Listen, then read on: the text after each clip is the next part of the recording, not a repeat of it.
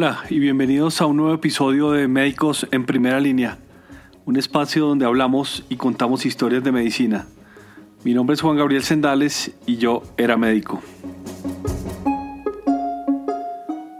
Bueno, después del análisis a la ideología de este gobierno, a los que me han preguntado cómo veo estos primeros 30 días de gobierno, les diré que son lo más parecido a una farsa. Una farsa es un tipo de obra teatral cuya estructura y trama están basadas en situaciones y personajes extravagantes, aunque por lo general manteniendo una cuota de credibilidad. La farsa se caracteriza por mostrar incidentes, historias y atmósferas no cotidianas, más allá de lo común y en apariencia irracionales. Los temas y personajes pueden ser fantásticos, pero deben de resultar creíbles y verosímiles. Aunque la farsa es predominantemente un estilo cómico, se han escrito farsas en todos los registros teatrales. La palabra se deriva del vocablo farcire, rellenar, por la costumbre de emplear las farsas como breves interludios cómicos en los dramas serios. Muy lejanamente de lo grotesco, en opuesta perspectiva, la farsa puede llegar a extremos impensables de sutileza y en tal sentido es considerada como un reto muy difícil para los escritores de teatro. Ahí les dejo. Bueno, pasemos a temas más amables esta vez estoy con los creadores de Metunes, una comunidad ya de más de 72 mil seguidores en TikTok, 1.4 millones de likes. Y si quieren saber cómo vive un estudiante de medicina, pues ahí queda muy bien documentado. Hablamos con Nicole Wagner, Paula Montero, Carolina Congote y Alejandra Ucros todos estudiantes de noveno semestre de medicina de la Universidad de los Andes, y son algunos de los creadores de Metunes. Bueno, pues bienvenidas a Médicos en Primera Línea. ¿Por qué no comenzamos? ¿Cómo arrancó Metunes, Nicole? Eh, pues ahí eso surgió, pues como que nosotros somos amigos, pues es como nuestro grupo de amigos también estamos en el grupo de rotación, entonces como que todos intentamos contribuir con pues la creación de contenido, de ideas, de intentar manejar la página, pues cuando nos escriben y cosas así, entonces como que todos hacemos un poquito de eso, eh, dependiendo de las ideas que cada uno tenga y los videos que queramos hacer también. Paula, ¿cómo se reparten los roles en Metunes? Lo mismo que dijo Nicole, nosotros cada uno hace de todo. O sea, nosotros somos los que nos ponemos a grabar videos, a, no sé, cualquier, dar cualquier idea, pues responder comentarios, todos hacemos todo, la verdad. Y sí, todos somos amigos, somos un grupo de, de siete personas y esto comenzó básicamente con, como una idea en, en WhatsApp. Carolina, adelante. En general, o sea, el grupo de entonces es el grupo de rotación, todos estamos pues rotando por lo mismo, estamos en el mismo semestre y pues estamos en la carrera juntos. Como lo que hacemos cada uno, como que todos a veces hacemos como lluvia de ideas en el grupo de WhatsApp del grupo de la rotación, a ver como qué videos hacemos, como qué ponemos y nos repartimos como, como quién graba y quién edita y cosas así, tipo las que más grabamos somos Paula y yo, de pronto Paula porque es como más, es como la menos penosa, entonces ella habla con los doctores como a ver si los puede grabar. Y pues yo que, no sé, tengo el celular y como que grabo a los estudiantes. Y así, y entre todas hacemos como lluvia de ideas y editamos y antes de subir un video pues nos los mostramos a ver como que si estamos de acuerdo o si le cambiaríamos algo y ya. Y Alejandra, tus comentarios. Y nada, que Metuns nació porque desde hace tiempo decíamos, Ay, hagamos un TikTok, hagamos un TikTok. Hicimos un TikTok se nos volvió viral y a partir de eso dijimos como, bueno, se volvió viral, sigamos con esto. Y en esa estamos hasta ahora. Ya de tener 72 mil seguidores es estar en las grandes ligas, ¿no? ¿Cómo se sienten ustedes con esa responsabilidad? Asumo yo que cada cosa que hacen tiene cada vez más impacto, Carolina. Digamos, ahora que estamos aumentando así de seguidores, bueno, pues apenas subimos el primer video, que fue el que en realidad se hizo viral, que fue como el que nos motivó a seguir porque no esperábamos tanto de él. Eh, al siguiente día, muchos en el centro de prácticas, que es pues donde nosotros pasamos todo nuestro día cuando no estamos en la clínica, pues como que nos reconocían era como, ay, ustedes están haciendo TikTok, ¿cierto? Y ustedes son Neptunes. Y fue como, pues, pues raro porque llevamos ahí en el CP años y, y pues de un día a otro como que nos vieran y sin ni siquiera como que salir nosotras en el primer video, sino solo saber que era nuestro grupo de rotación. Pues chévere, y ahorita que ya tenemos tantos seguidores, estábamos pensando en la idea de, especialmente Paula, pensando en la idea de empezar a hacer como videos educativos, como sobre temas, sí, como prevención y tamizaje de enfermedades. No lo hemos empezado porque estamos todavía pensando como en qué dinámica lo vamos a hacer y qué tipo de preguntas vamos a hacer, si a doctores, a estudiantes, pero pues esa es la idea, está como entre las ideas que tenemos ahorita. Paula, ¿qué opinas? Sí, exacto, es como aprovechar el hecho de que tengamos tantos seguidores y que tanta gente nos está viendo, porque ya tenemos varios videos que tienen más de un millón de vistas. Y el hecho de, de que podemos llegar a tanta gente y llegar a tanta gente de, de una forma como divertida, chévere, que nos presten atención por temas tan importantes como, como es la salud. Ustedes están a punto de terminar medicina y cómo ven esa proyección de Metunes. ¿Lo van a endosar a quienes se van a quedar o piensan seguir? Carolina. Pues tipo por ahora, em, como somos el grupo de rotación, siempre estamos juntos como rodeados de los mismos doctores, las mismas personas.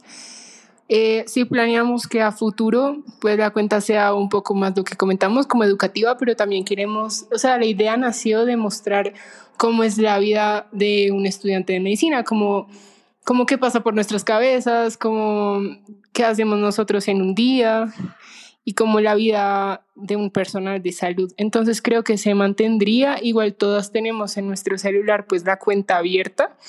Y en realidad cuando alguna se encarga de un video se encarga ella sola, o sea como que entre todas acordamos qué video vamos a hacer, pero cada una se encarga de uno porque pues en realidad nuestro tiempo libre no es así como tanto entonces, si fuera una persona encargada de hacer todos los videos, creo que, creo que pues nos tocaría subir un video como una vez al mes.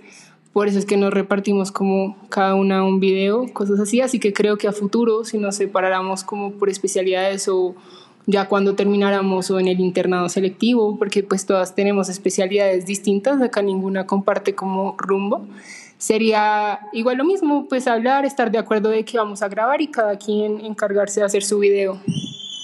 Clarísimo. Sí, es una responsabilidad importante y de nuevo felicitaciones por esta iniciativa.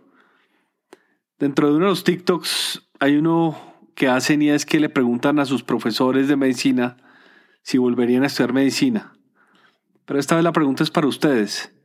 ¿Volverían a estudiar medicina? Yo, yo en lo personal sí, y Alejandra. Yo también, o sea, creo que eh, cuando entré a estudiar medicina lo hice con un objetivo muy claro a futuro sobre la especialidad que quería y como el impacto que quería lograr el día que fuera médica y sé que eso que quiero lograr no lo podría haber hecho y nunca lo podría hacer sin haber estudiado medicina y siento que todo lo que uno aprende y el humanismo que se gana estudiando medicina no, no tiene comparación, entonces creo que todas, creo que todas volveríamos a estudiar medicina sin dudarlo. Paula.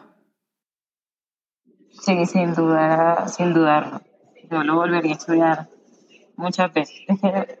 medicina es una carrera hermosa. O sea, de verdad, a pesar de todas las cosas que dicen, y, ay, no, que medicina eso, que medicina aquello, que no me queda tiempo, que no sé qué. Esa es, de verdad es una carrera muy bonita y, y chévere y conoce uno mucha gente y se hace uno muy buenos colegas, muy buenos amigos. Nicole, ¿tienes alguna anécdota que hayan tenido con todo este proceso de generación de contenidos? Nos pasó que mm, eh, preguntamos en un video qué que, que, hubieran sido si no hubieran sido médicos. Y pues dentro estaban los doctores. Y hay un doctor como que mucha gente lo comentó en, los, eh, pues en el video, entonces nos dijo que le estaban molestando un montón, que en cirugía todas las enfermeras y los auxiliares y los que estaban ahí le decían que lo vieran en el video, hasta su familia. Entonces siento que pues eso es chistoso porque no, no solo pasan esas anécdotas, sino también como que ayuda a los estudiantes a ver la vida un poco más como cercana a los doctores y no verlos ahí como un profesor o alguien pues con un, con un estado diferente al de uno, sino también como relacionarse un poco más en ese sentido. Siento que es algo chistoso que pasó. De acuerdo, Nicole, sin duda acerca y humaniza al médico. Nada raro que haya sido el doctor Roosevelt Fajardo, que hubiera sido cantante de salsa si no hubiera estudiado medicina. Así lo dijo en su TikTok. Adelante, Carolina también digamos como que a veces uno no trasciende, o sea, uno no cae en cuenta de que tan allá llegan los videos. Y por ejemplo queríamos hacer una segunda parte de lo de que, como con los doctores, como de, de tema, sí, como de que hubieran sido, cosas así. Y cuando fuimos a grabar a un doctor el otro día, o sea, nada más decimos como, pues nosotros siempre avisamos como es que tenemos una cuenta de TikTok y pues al comienzo cuando lo hacíamos, pues nadie nos reconocía, pero entonces cuando fuimos a hacerlo el otro día, el doctor fue como, ay, sí, yo las he visto, ustedes hacen videos en TikTok y nosotros como, pues sí, pero entonces sí, a veces uno no cae en cuenta. Y lo chévere de esos TikToks con los doctores es que uno sí a veces no cae en cuenta de que aparte de ser doctores, ellos son personas, o sea, ellos son papás, ellos son hermanos, son hijos, eh, tienen hobbies, hacen deportes, por ejemplo, el doctor que estaban contando ahí que lo molestaron, nos dijo como no, ustedes pues obviamente molestando, como un, me arruinaron la vida, llego a la casa y hasta mi esposa me molesta, me está haciendo bullying. Entonces, como que uno no cae en cuenta a veces que ellos tienen una vida por fuera de la clínica. ¿Qué es lo más difícil de estudiar medicina, Carolina? Pienso que es eh, a veces encontrar tiempo para la salud mental de uno mismo. Como que a veces pasa que uno se centra mucho. Hay, hay tiempos en la carrera que son relativamente relajados, que uno descansa, que en realidad uno tiene tiempo libre, o sea, no es como que uno vaya a decir que todos los días uno se explota, pero cuando llegan los momentos que son pesados, son muy pesados. Entonces, como que en el durante siento que uno no cae tanto en cuenta de cómo lo está afectando uno hasta que digamos que sale de un parcial y ya se acabó y cae en cuenta que llevaba, no sé, dos semanas que no salía, que solo estudiaba estresado, pues porque a veces es muy frustrante estudiar mucho y, como que no ver em, los frutos. Siento que eso sería lo más, lo más duro estudiar medicina, como esforzarse tanto y uno a veces sentir que no sabe nada. Nicole.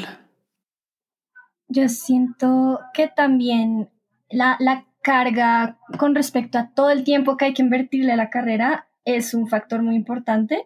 No es por decir que las otras carreras son más fáciles o más difíciles porque eso no hay forma de compararlo, sino que hay, hay veces que es imposible uno no estar haciendo cosas de la universidad, porque no es solo estudiar e ir a clases, sino que uno está en las rotaciones, están los turnos, entonces se manejan horarios muy diferentes a los que manejan personas de otras carreras y yo siento que a veces eso puede ser muy difícil porque eh, como que es difícil relacionarse a veces con gente que no está en medicina por esa misma carga tan, tan pesada que demanda en muchas ocasiones, entonces siento que eso también es algo que no, no siempre es tan fácil de manejar.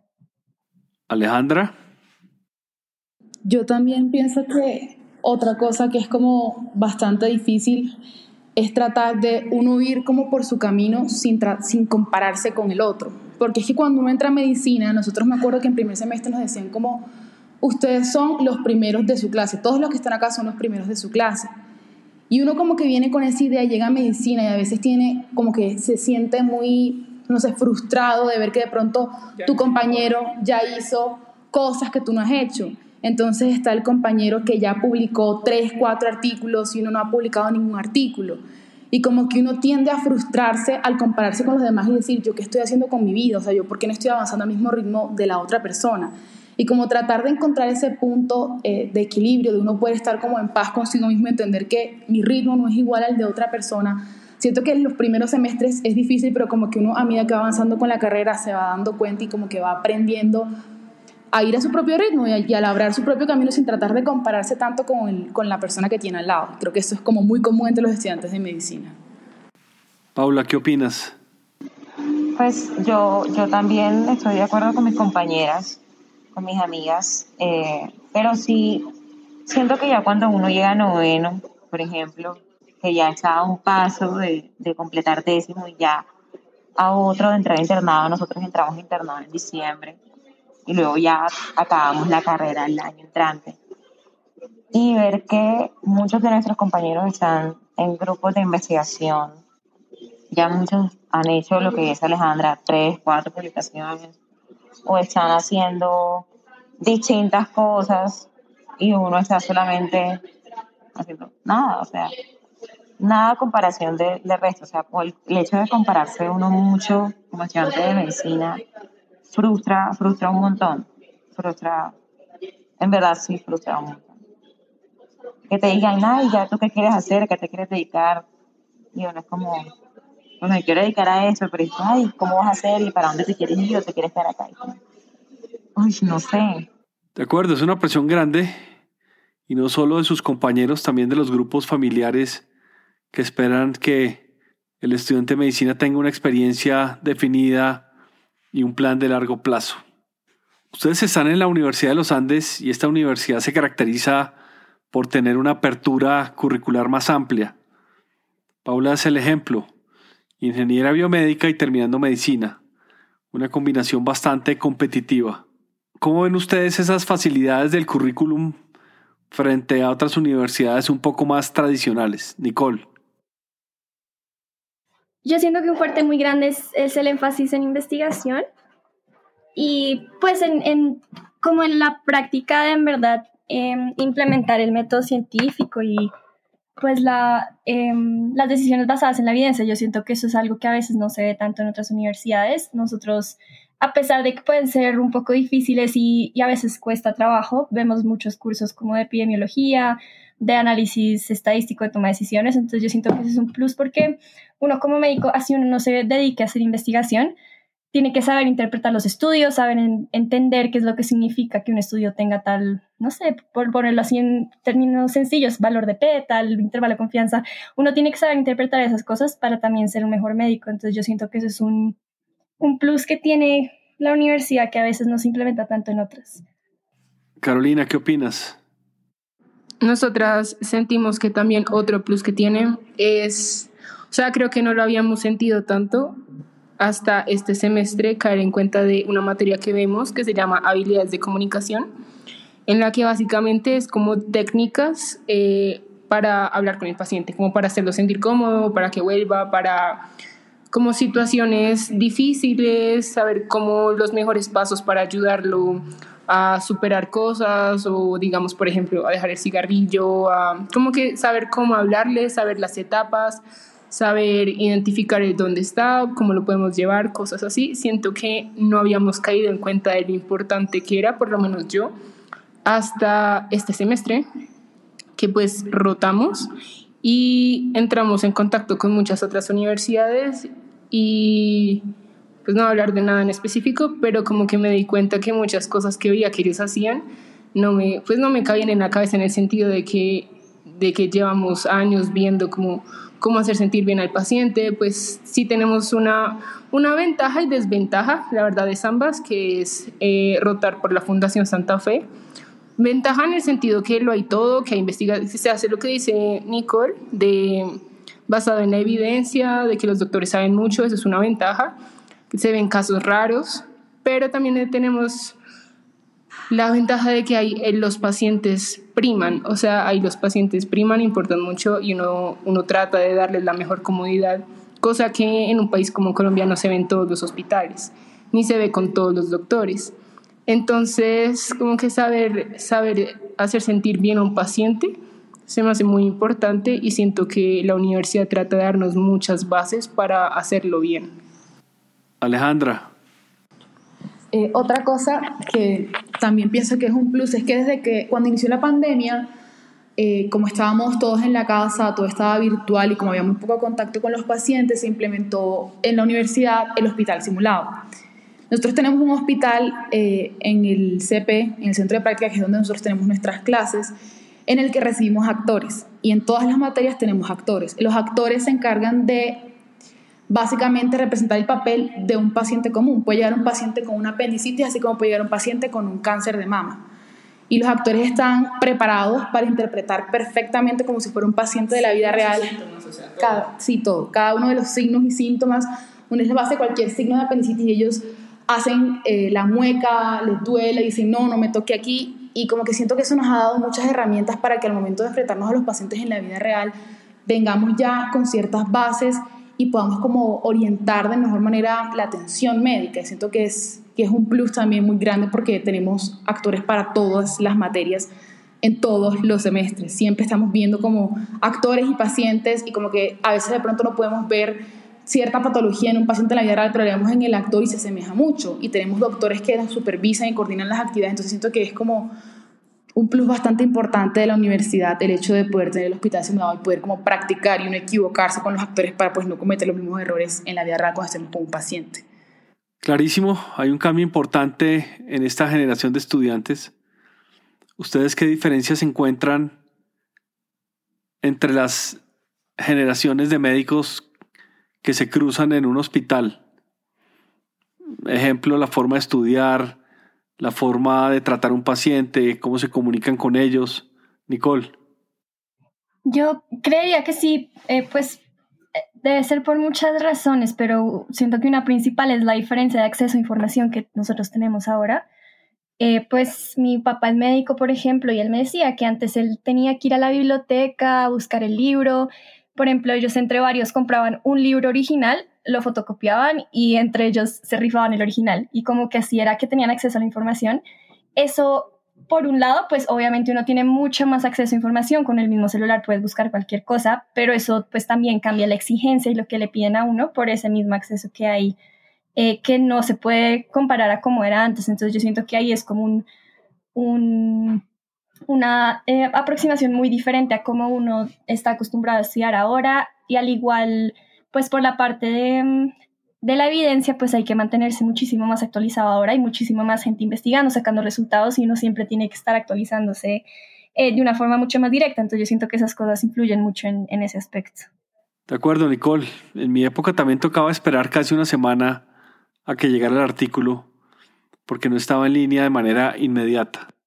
Exacto, yo me acuerdo que él me decía eso, que mm, no, no, no es como lo que uno está acostumbrado ahora, que uno Hoy en día sin pensarlo saca el celular y busca cualquier cosa en el computador o si tienes una tarea pues lo puedes hacer el día ahí mismo, no, no tienes que sentirte pues que tienes que, que esperar tanto tiempo para algo, entonces pues por un lado es una ventaja enorme, pero por otro también pues da un nivel de, de lo que esperan de ti muchísimo mayor.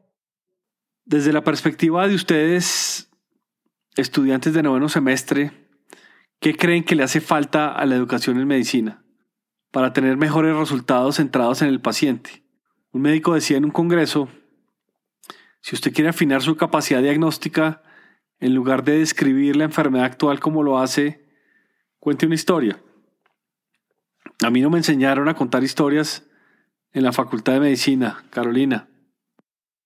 Yo en general siento que o sea, la verdad, como que me puse acá a pensar y no sé, no sé en el sentido de que, de que siento que la educación que hemos tenido hasta ahora es muy, es muy completa. O sea, digamos, antes de entrar a la universidad, que en realidad los Andes no era mi primera opción, yo, yo nunca me habría imaginado yo haber llegado a este punto de conocimientos porque a veces uno siente y uno sabe que uno sabe muchísimo pero llega la rotación y siente que no sabe nada. Entonces, digamos como que uno puede rotar, puede, por ejemplo, puedes, puedes rotar un mes por cirugía, puedes ver todo tipo de cirugías, pues, pero si tú no tienes un doctor que le guste la pedagogía y te esté explicando lo que está haciendo, en realidad sirve muy poco. Y hay de todo. Digamos, nosotros tenemos rotaciones que son muy prácticas, en las que hacemos mucho nosotros, y tenemos otras donde es más como estar atrás, ver, aprender, que siento que ambas son igual de valiosas, pero en esas de ver, aprender, pues lo chévere es eso, ver y aprender. Entonces que los doctores te estén diciendo lo que están haciendo, cómo están haciendo, por qué lo están haciendo así porque eso, aunque, aunque sí pasa, también hay doctores que uno entra y, mejor dicho, uno parece ahí pintado en la pared, o sea, y no sabes qué están, qué están haciendo, por qué lo están haciendo, ni cómo, entonces en realidad es ahí como de expectante. Pero pues lo que digo, no, no son todos, siento que todas esas son necesarias, las de practicar, pues para uno saber hacerlo, pero también las de ver para, para aprender y cuando te toque hacer las cosas bien. Entonces, sí, la verdad no sabría como tal que hace falta. Siento que recibimos un poquito de todo en las rotaciones. Hay unas que creo que faltan y tienen que ver con las habilidades blandas. Yo sí creo que hay diferencia con otras carreras de estas habilidades. Mi hija estudió en el CESA, Administración de Empresas, y recibí alrededor de dos horas de clase de habilidades blandas, liderazgo, conversaciones difíciles, innovación, que no es una habilidad blanda, pero la creatividad podría serlo, comunicación asertiva, entre otras. Yo no vi esas materias en la facultad. ¿Hoy ustedes reciben estas clases, Carolina?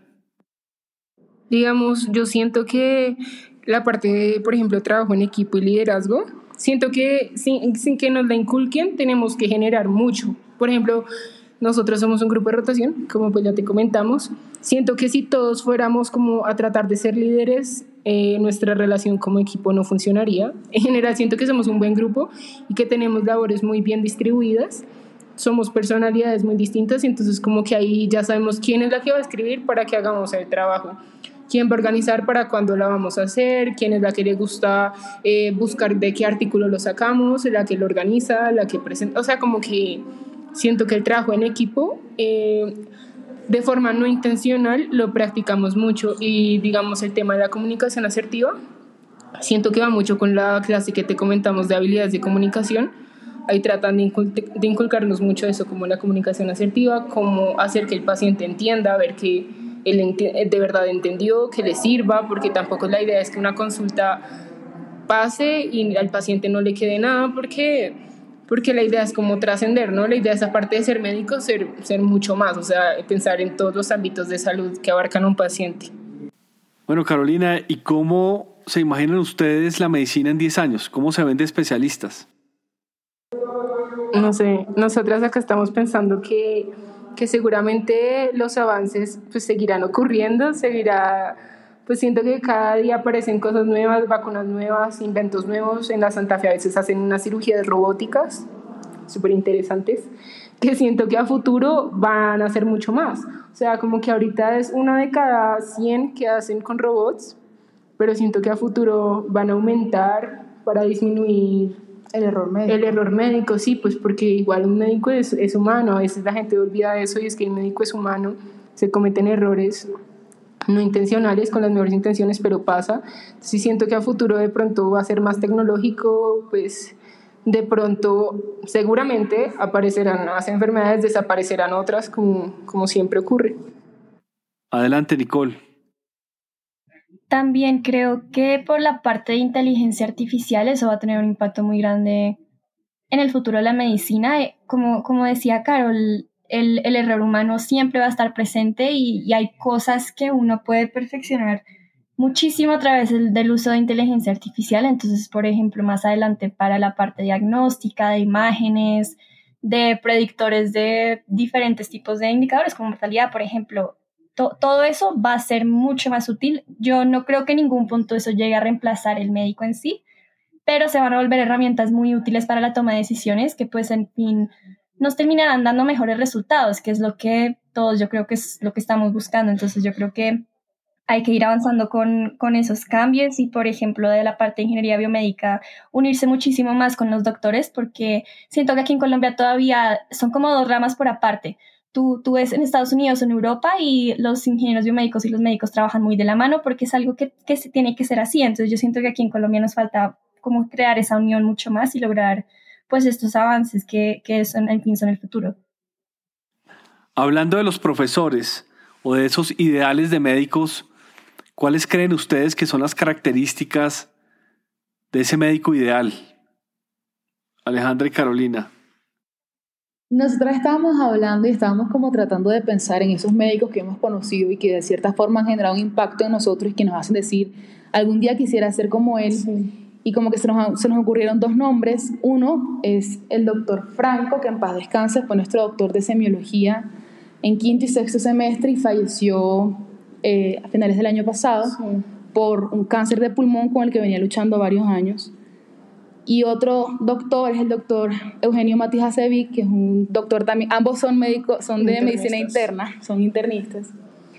Y creo que son ese tipo de doctor que nos gustaría ser porque Primero, son personas increíbles, son personas que son doctores que llegan a una habitación y todo el mundo voltea a verlos, no porque generen miedo, sino porque generan muchísima admiración.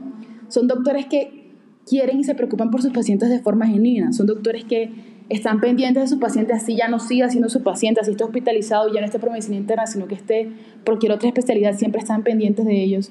Son doctores que amaban, pues en el caso del doctor Franco, que en paz descanse, amaba la enseñanza y siento que eso es muy importante porque es que los doctores usualmente están expuestos a estudiantes y creo que un doctor, un buen doctor, un excelente doctor, tiene que gustarle en parte la pedagogía, o sea, poder sentarse con un estudiante, poder explicarle las cosas que probablemente no entienda sin como generar, sin intimidarlo, en parte porque eso pasa a veces con muchos doctores.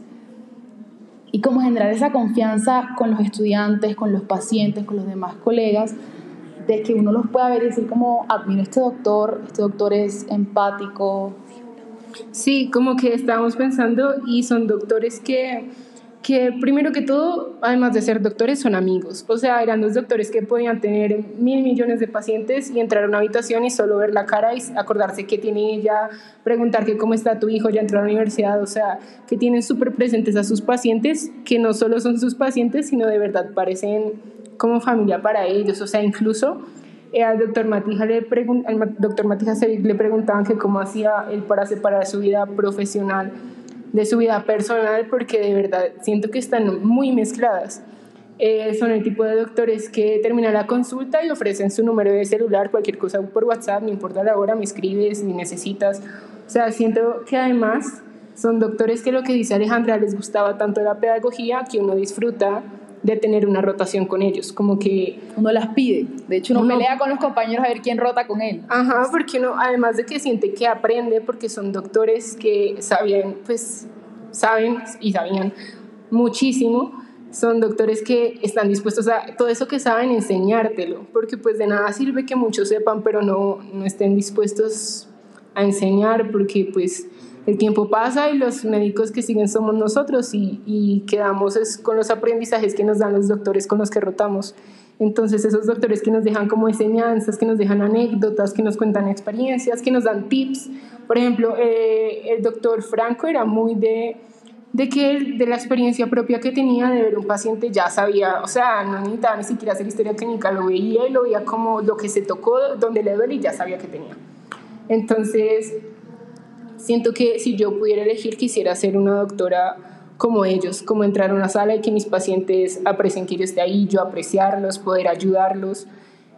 Siento que sería más que todo eso y también lo mismo que poder dar lo que yo sé para el futuro a mis estudiantes. Y creo que otra cosa es que son personas muy con una moral y una ética de verdad intachables, que uno los ve y uno sabe como que se guían por decisiones que están siempre basadas en la ética y la moral y que tú sabes que no van a tener como problemas al respecto en un futuro, como que uno confía mucho en su criterio a la hora de tomar decisiones porque sabe que siempre están basados como en esa ética de moral que le inculcan a uno y como la de los grandes historiadores de la medicina. Entonces siento que ese tipo de doctor tan integral es como lo que vemos en un doctor ideal, lo que nos gustaría llegar a ser algún día.